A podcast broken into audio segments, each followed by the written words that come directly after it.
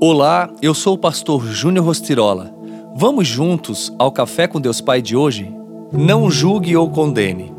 Aí Boaz perguntou ao chefe dos trabalhadores: Quem é aquela moça ali?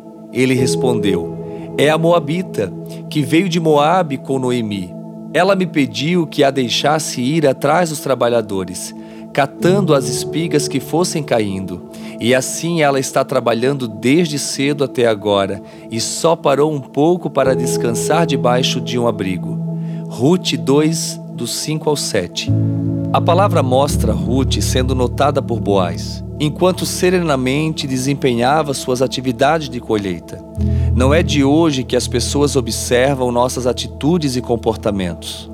Não há nada de errado, uma vez que fazemos nossas escolhas baseados justamente nisso, naquilo que é demonstrado por cada um de nós.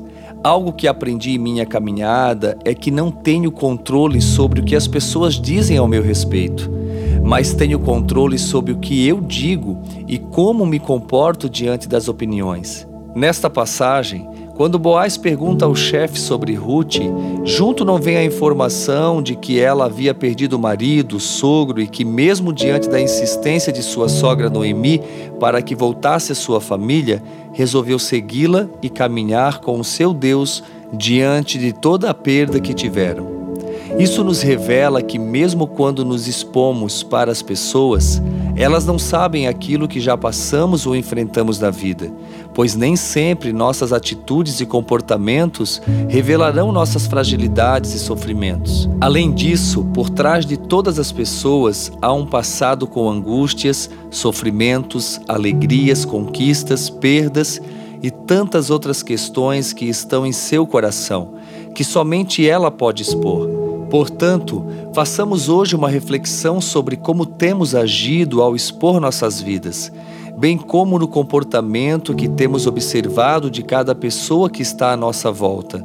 Que a nossa atitude seja de amor para com aqueles que se achegam a nós, pois por trás de cada pessoa há uma história.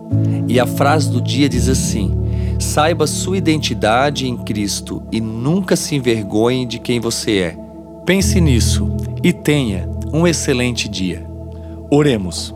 Pai, em nome de Jesus eu oro por esta vida, para que o teu Espírito santifique os olhos e os lábios desta pessoa.